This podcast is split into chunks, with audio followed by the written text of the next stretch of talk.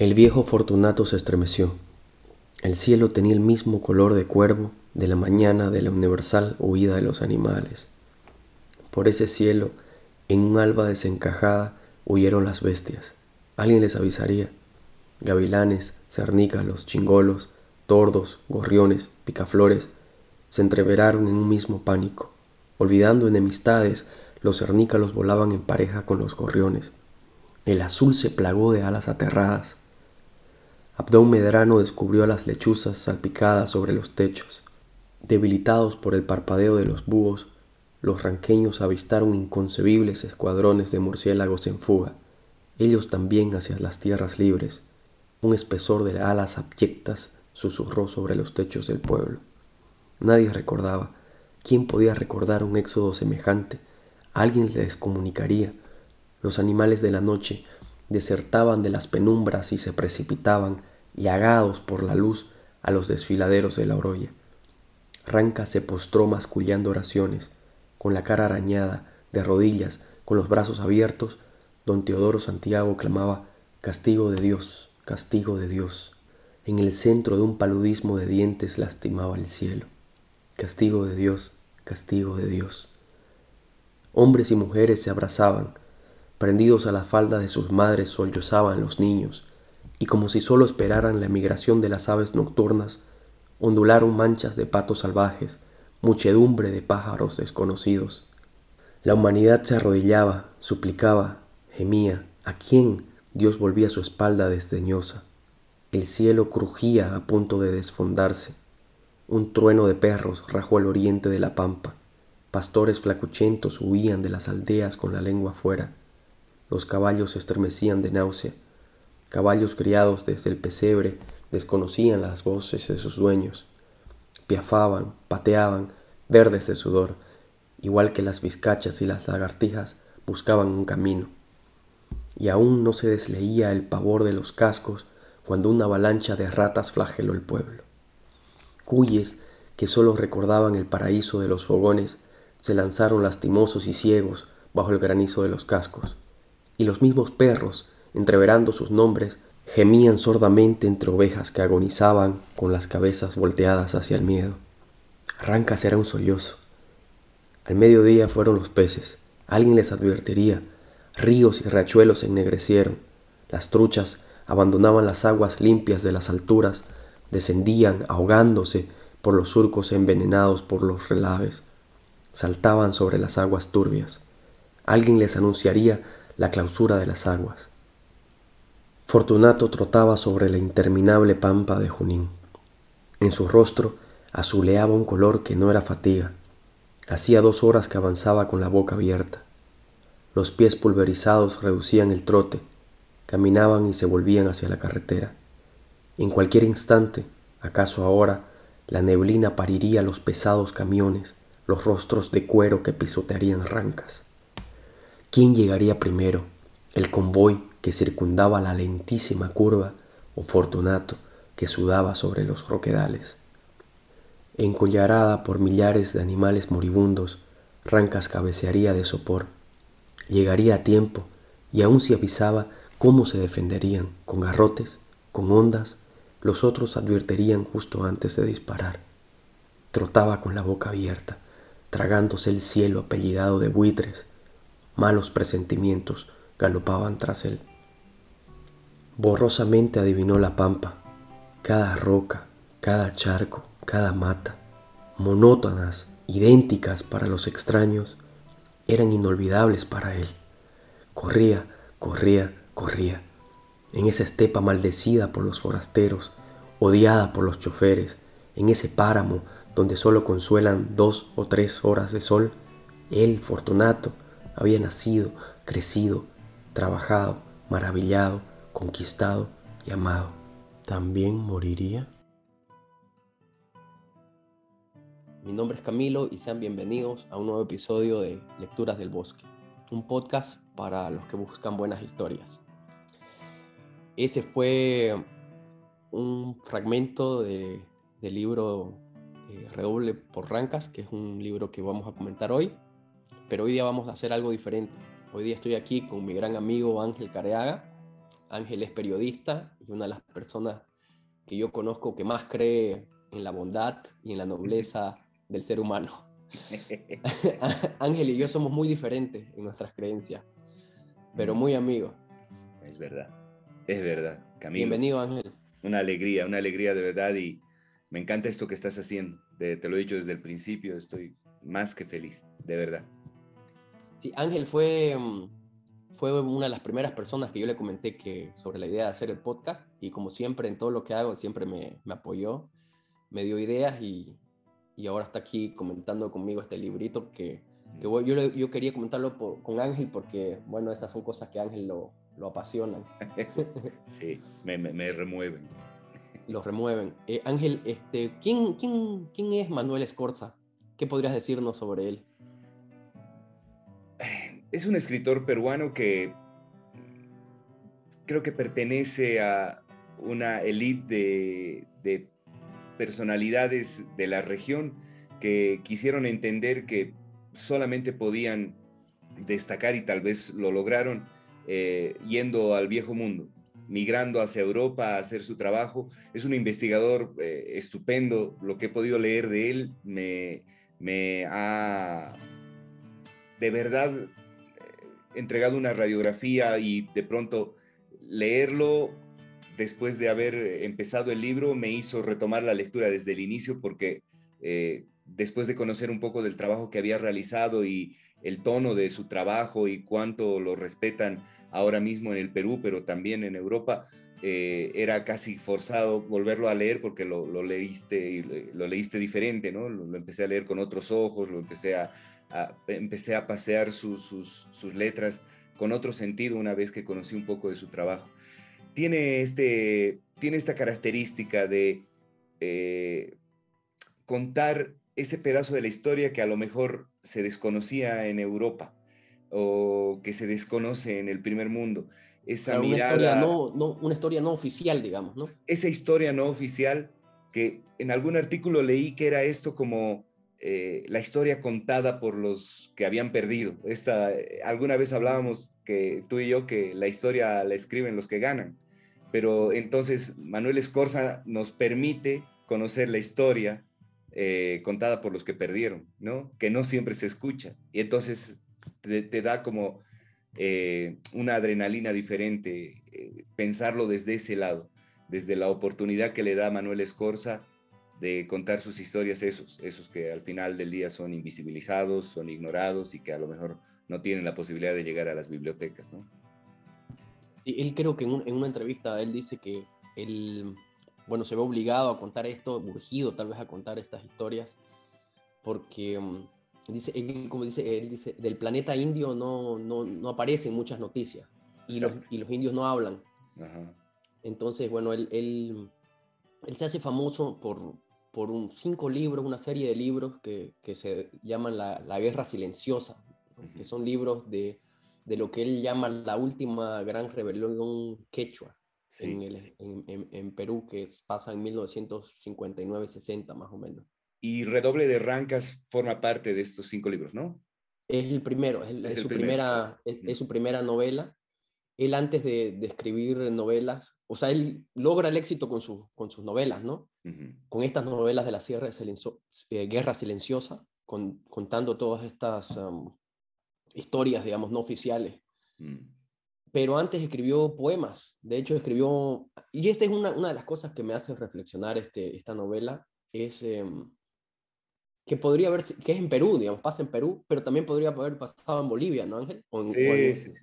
O sea, la similitud, la similitud para la gente que está acercándose al trabajo que estás haciendo es impresionante. Si, si leen Redoble por Rancas, podrán ubicar luego muy rápido historias muy similares, el tono, la descripción de, las de los personajes, el lugar hasta geográfico muy parecido a lo que es Bolivia. Y de hecho, uno de los primeros poemas de, de Manuel Escorza es, eh, es un, comprometido poema para los um, mineros bolivianos. Se llama Canto para los mineros de Bolivia. Mira, mira. Él, él lo hace en eh, el poema en, en, 1952, después de la, de la revolución que hubo en Bolivia, ¿no? En el 52. Mm, mm. De hecho, los sindicatos de mineros de Bolivia lo invitan a él en el 53 a Bolivia para el, para el aniversario de la revolución del 52. Esos sindicatos mineros que se parecen tampoco a los sindicatos de trabajadores de ahora, ¿no? Que verdaderamente estudiaban, leían, presentaban tesis. En Bolivia es muy famosa la tesis de Pulacayo, que verdaderamente nace de estos congresos de trabajadores mineros que realmente le entendían al valor de lo que es el estudio de, las ciencias políticas para tener un posicionamiento, no solamente era a la mala, pues, ¿no? Sí, sí, tenés razón, tenés razón. Mm. Y mm, eh, bueno, él viene a, viene a Bolivia y incluso llega a escribir, escribir un ensayo sobre, eh, sobre lo que estaba pasando en Bolivia en, en, la, en, los años 50, que se llama, se llama mm, sobre la independencia económica boliviana, creo que se llama el ensayo, una cosa, una cosa por el estilo. Bueno, pero eso fue antes de, de, del éxito que logra con, siendo, escribiendo sus novelas. Sí. pero a ver, ahora hablemos de, de Rancas. Sí. Este, ¿de, qué se trata, ¿De qué se trata la novela? Bueno, la novela nos trae esta historia de un pueblo que además tiene un valor histórico enorme, no solamente para el Perú, sino para la región, porque las guerras de independencia se sitúan geográficamente exactamente en Rancas. Entonces, eh, esto le genera a la novela una suerte de... Eh, empatizas muy rápido con la historia porque visualizas a pobladores que tienen en su, en su territorio la idea de libertad, de independencia, de haber hecho y haber escrito historia para toda la región, ¿no? Y cómo eh, te muestra que en ese lugar que podría ser históricamente así muy, muy, muy simbólico, empieza a suceder una suerte de expropiación por parte de una empresa norteamericana que quiere hacer sus centros mineros en ese lugar. Y entonces antes que cualquier negociación, antes que cualquier diálogo que podríamos conocer en el mundo, entre comillas, civilizado en el que vivimos, decidieron por la expropiación. Y creo que a partir de esto empiezan a escribirse los personajes de la novela, ¿no? Sí, y que son personas que de verdad existen, por si acaso, ¿no? Sí, sí, existen, Él, él eh, tiene fotos, tiene videos con, con, las personas, y si a alguien le interesa, hay muchos en YouTube, ¿no? Hay muchos este, videos, documentales, eh, entrevistas, o incluso a los protagonistas de esta historia. Em, pero, y él también lo cuenta cosas tan reales, eh, pero de una forma un poco delirante, ¿no? Pero no solamente... Em, Manuel Escorza, sino tantos escritores latinoamericanos usan este tipo de, de, de relatos tipo fantásticos, pero es porque nuestra realidad es delirante también. Sí, claro. ¿No? Claro, completamente. Y lo que vos decías de lo de la, de, lo de la independencia, es verdad. Eh, en el, eh, leyendo esta novela es imposible no pensar en, en cómo nacieron los, los países en, en, América Latina, cómo nació Bolivia, cómo nació Perú cómo, nació, cómo nacimos, digamos, ¿no? Como, como Estado, cómo después esos estados em, siguieron oprimiendo a las personas que antes oprimía el aparato colonial. Y este libro fue escrito más o menos en los años 60, eh, ¿no? Y, y habla de, él habla también en sus entrevistas y, y podemos ver aquí cómo los, los, los, indígenas, los campesinos son una y otra y otra vez, digamos, explotados por, mm. por, por, el Estado, por el, por el mercado, eh, digamos, ¿no? El, mercado capitalista que entra y, y, no tienen derecho a historia, no tienen derecho a, a nada, a, la tierra en la que están viviendo, a nada, ¿no? Pero también es interesante verlo desde ahora, ¿no? Ahora eh, ya 2022, este, y especialmente nosotros desde Bolivia, porque en Bolivia el año 2006 pasa una cosa muy interesante, que es que por primera vez, por primera vez, este grupo de personas, ¿no? Que, que siempre había sido, que nunca había estado en control del estado en el que estaban viviendo, sino todo lo contrario, em, tienen la oportunidad de, de comenzar a, a, gobernar el, el, estado en el que viven. Mm. ¿Qué, qué, te parece eso? O sea, ¿es, así? ¿En Bolivia fue eso? ¿O, cómo podemos leer esta historia desde nuestro punto de vista? Sí, es interesante lo que tocas porque el otro día tenía justamente una conversación con un indigenista, indianista de esto, y era inevitable hacer esta frase ya eh, casi que la tenemos etiquetada en la cabeza de, pero ya han pasado pues los 500 años, lo superaremos, ¿no? Ya los españoles ya se han ido, nosotros deberíamos empezar a escribir ya nuestra historia, seguimos viviendo en el pasado. Y este indianista me decía, es que para el blanco, pues para el cara, como nos llaman a nosotros, ya han pasado pues 500 años. Para nosotros no, porque después de los 500 años ha venido la República. Y en la República, justamente esta historia que nos, que nos cuenta eh, Manuel Doble Porrancas, te cuenta eso, que el indígena ha seguido atropellado por el republicano. Y luego ha venido en, en Bolivia el Estado plurinacional y tampoco es que los campesinos hemos tenido nuevas oportunidades. Por lo tanto, nosotros como movimiento campesino, como movimiento indígena, no nos podemos olvidar de los 500 años. Es fácil para ustedes decirlo porque ustedes tienen oportunidades, ustedes tienen escuelas, ustedes tienen toda tecnología, internet, todo. Nosotros no tenemos nada. O sea que nosotros podemos seguir nomás pues eh, reflexionando nuestra historia y tratando de reivindicarla. Me pareció interesante porque si te das cuenta, todo el mundo romantiza mucho el proceso que ha empezado acá el 2006 en Bolivia, como el paso a verdaderamente ese valor que deberían haber recibido los indígenas toda su vida, durante toda su historia. Pero no es tan así, ¿no? Al final del día se siguen controlando las cosas desde la mirada occidental, desde la mirada del primer mundo, y yo no sé, a partir de esto, cuánto podríamos pensar que ha avanzado socialmente o políticamente Bolivia eh, tengo serias dudas hoy en relación a si ha pasado o no. Eh, tenés razón en eso, ¿por qué? ¿Por qué? Y eso también quería hablarlo después, porque, cuando porque no es lo mismo hablar desde cuando uno es eh, gobernado, mm. hablar cuando uno es gobernante.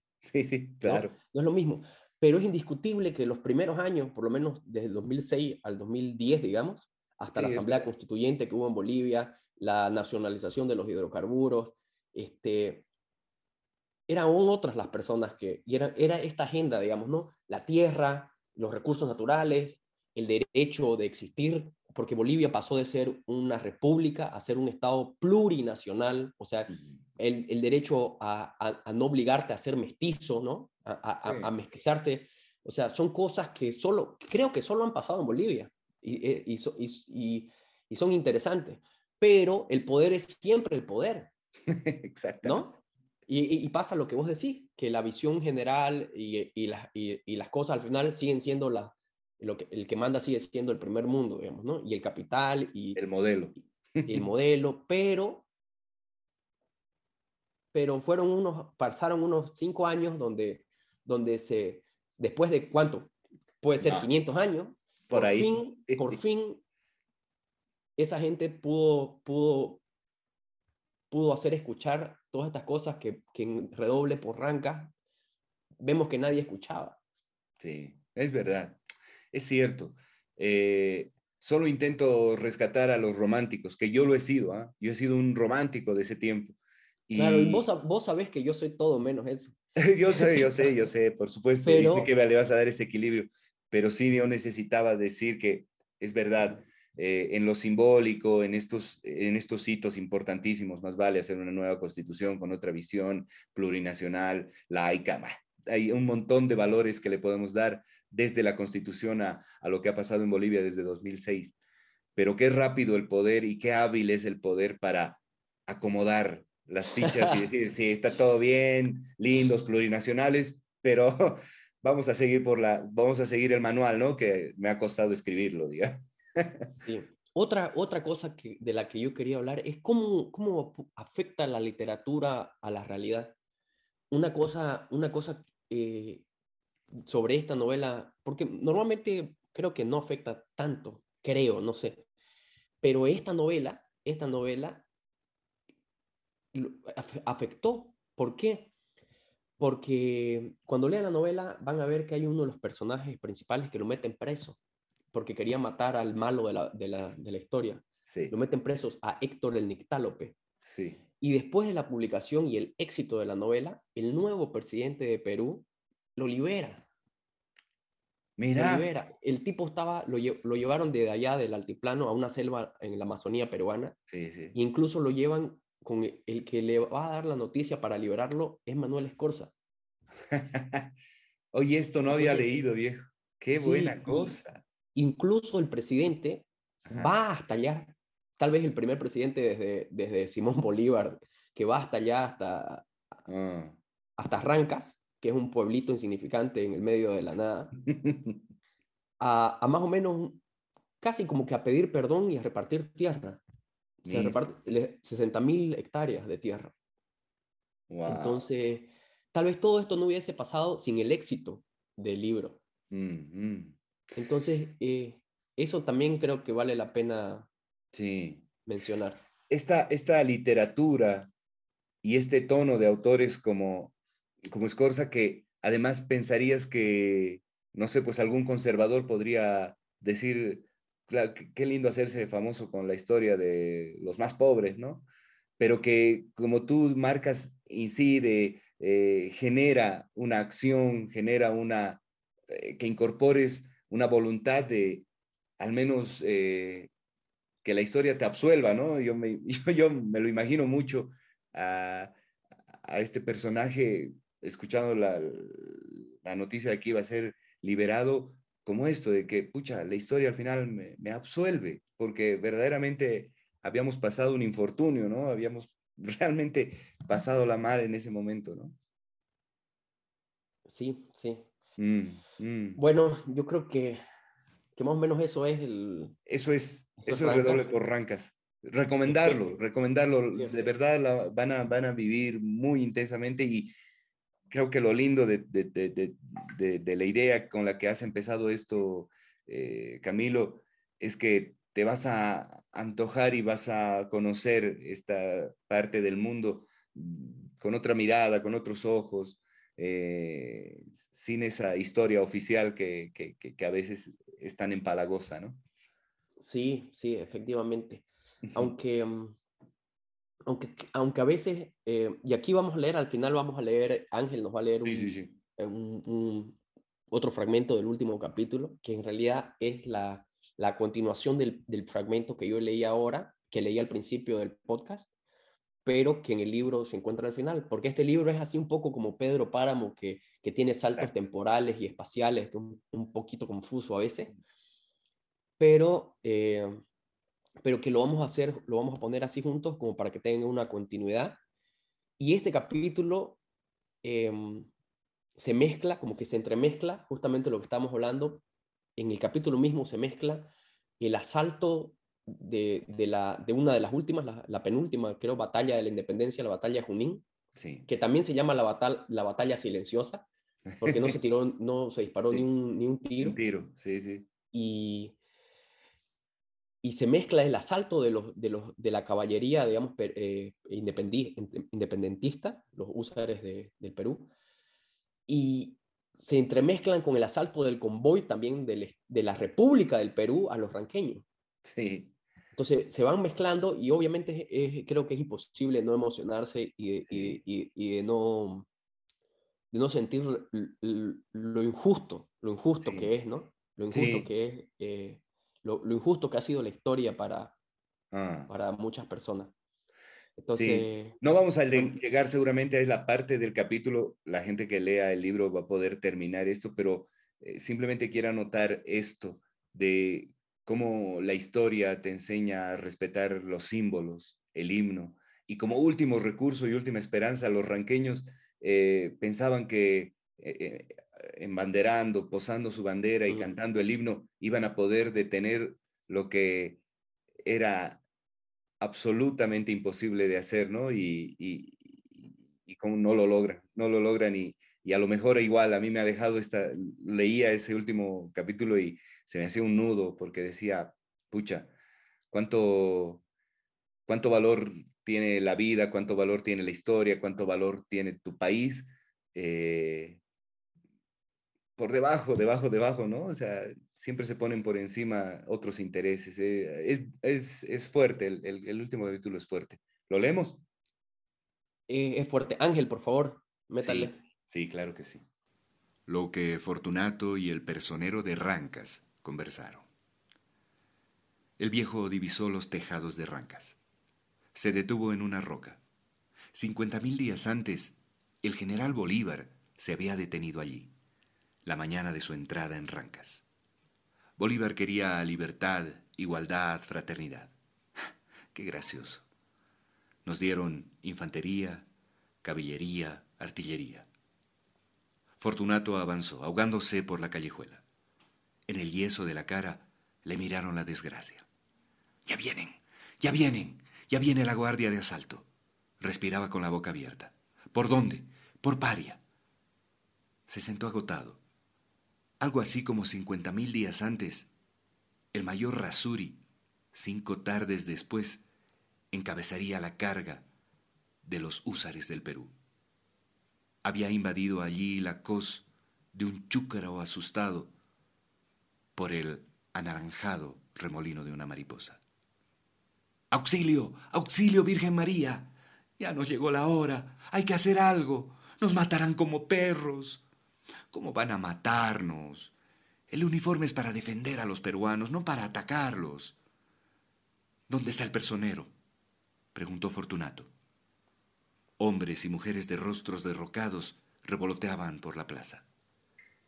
El viejo pensó, sin querer, en las moscas entontecidas a la luz de las lámparas.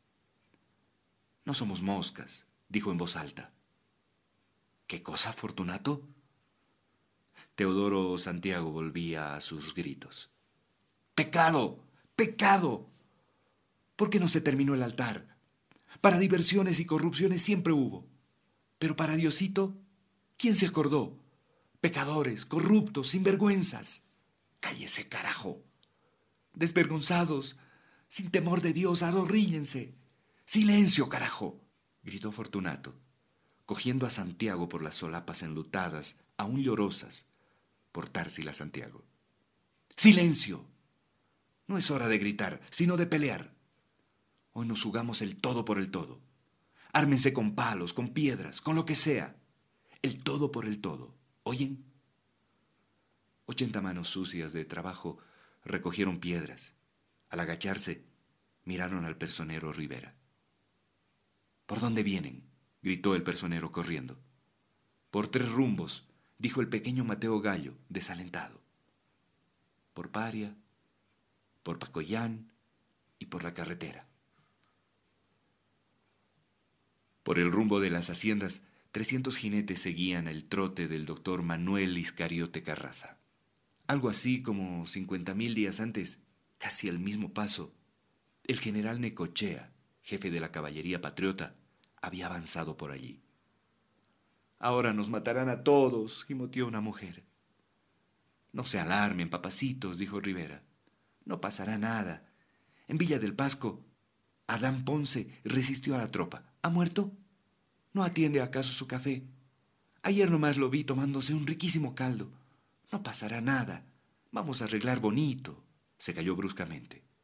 Los pavonados rostros de los guardias de asalto avanzaban a la puerta de San Andrés algo así como cincuenta mil días antes, había cruzado esa entrada la avanzada del general Córdoba.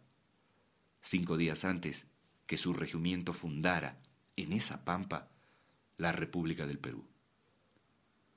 Avanzaron los de asalto. A unos treinta metros empuñaron las metralletas. Los pequeños miraron fascinados la atroz, acompasada belleza de la marcha. A don Mateo Gallo pronto lo enfardelarían como una momia. Le pareció que las bocas de las metralletas se agigantaban más que las bocas de los cañones que una vez había visto desfilar en el campo de Marte, un aniversario de la batalla de Junín. Un alférez flaco, de cara pecosa, maltratado por la altura, se adelantó. Rivera se enfrentó. Eh, ¿Cuál es el motivo, señores? preguntó con voz adelgazada por la palidez. ¿Usted quién es? Eh, yo soy el personero de Rancas, mi alférez. yo, quisiera saber. Se le extravió la voz. El alférez lo miró, cachaciento. Tres años de servicio le enseñaron que el uniforme enronquece las voces más valientes. El personero sudaba para recuperar la palabra refugiada en sus intestinos.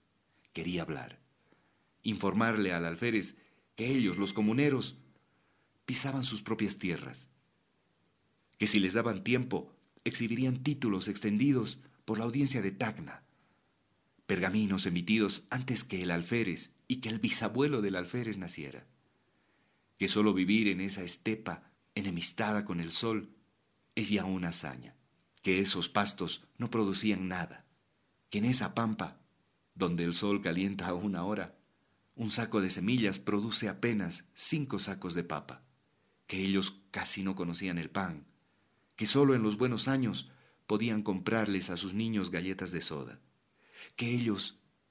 Quien habló fue Fortunato. ¿A, qué se debe la visita, mi alférez? Hay una orden de desalojo. Ustedes han invadido propiedad ajena. Tenemos orden de desalojarlos. Se van. Ahora mismo se van. Nosotros no podemos desalojar esta tierra, mi alférez. Nosotros somos de aquí. Nosotros no hemos invadido nada. Otros nos invaden. Tienen diez minutos para desalojar. El uniforme se volvió a la fila grisácea. Es la Cerro de Pasco quien invade, mi alférez. Los gringos nos atacan, nos cercan, nos persiguen como ratas. La tierra no es de ellos, la tierra es de Dios. Yo sé bien la historia del acerro. ¿O acaso trajeron la tierra al hombro? Faltan nueve minutos. El escuadrón de republicanos convergía a la puerta de San Andrés. En estos lugares nunca se conocieron cercos, mi alférez. Nosotros nunca supimos lo que era un muro. Desde nuestros abuelos y aún antes, las tierras eran de todos. Ni alambrados, ni cercos, ni candados conocimos hasta que llegaron los gringos de mierda. Ellos introdujeron los candados. No solo los candados, ellos faltan cinco minutos, murmuró el galón. El viejo miró las llamaradas. Los escuadrones comenzaban a incendiar las chozas. ¿Por, ¿Por, qué incendian? ¿Por qué atacan? Ustedes no respetan ni padre ni madre, rezongó. Ustedes no saben lo que es ganarse la vida, ustedes nunca han agarrado una lampa, nunca han abierto un surco. Faltan cuatro minutos. No para abusar, para protegernos, el gobierno les paga. Señores, nosotros no faltamos a nadie, ni siquiera faltamos al uniforme. Señaló el color caqui. Ese no es el uniforme de la patria. Se agarró la chaqueta. Estas hilachas son el verdadero uniforme, estos trapos. Faltan dos minutos. La gente fugaba, sucia de alaridos. El incendio crecía. Una lágrima surcó el pómulo de cobre. Consideran bestias. Ni nos hablan. Si nos quejamos, no nos ven. Si protestamos, yo, me quejé al prefecto. Yo llevé los carneros, mi alférez. ¿Qué dijo? El alférez sacó lentamente su revólver. Ya no falta nada, dijo, y disparó. Una universal debilidad destituyó a la rabia. Fortunato sintió que el cielo se desenfocaba. Para defenderse de las nubes, alzó los brazos, se abrió la tierra, intentó agarrarse de las hierbas, de la orilla, de la vertiginosa oscuridad. Pero sus dedos no obedecieron y rodó, rebotando hasta el fondo de la tierra. Hasta aquí. Bueno, eso, eso fue, eso fue nuestro, fragmentos de redoble por, por Rancas hoy día. Espero que, que les guste y que se animen a leer el libro, ¿no, Ángel? Sí, sí, sí, sí. Por varios motivos y en muchos lugares del mundo nos regala ese pedacito de historia que hemos olvidado o que nunca nos han permitido conocer muy fácilmente en las escuelas o en las universidades. Redoble por Rancas creo que tiene esas virtudes de permitirnos la otra historia. esa que indigna en esas líneas que he leído, que, casi te, llevan a la emoción de situarte en esa desesperación de, Fortunato, ¿no? Y, para nosotros, digamos, hasta podemos imaginar los acentos, podemos imaginar el olor de la, tierra, ¿no? Podemos imaginar eh, eh, eh, el altiplano sin nada, digamos, ¿no? Donde no hay árboles, donde no hay agua. Sí, sí. Y espero que, yo creo que, que este libro hace que otra gente también pueda, pueda sentir eh, ese lugar, ese lugar, eh, esas cosas, digamos, ¿no? Sí. Y bueno, ojalá que, que mm, podamos animar a alguien a que, a que lea el libro. Gracias por acompañarme hoy día, Ángel. No, por favor, gracias a vos, Camilo, y ojalá se repita. Me, me ha encantado este ejercicio de compartir una lectura y luego compartir esta pequeña charla. Por si acaso, eh, dentro de poco Ángel y yo vamos a lanzar un proyecto muy interesante que se llama, eh, un podcast que se llama eh, Bolivia para principiantes. Va a estar buenísimo. Así que hasta pronto Ángel y un, y un abrazo. Abrazo, abrazo grande, siempre, eterno. Un abrazo hermano.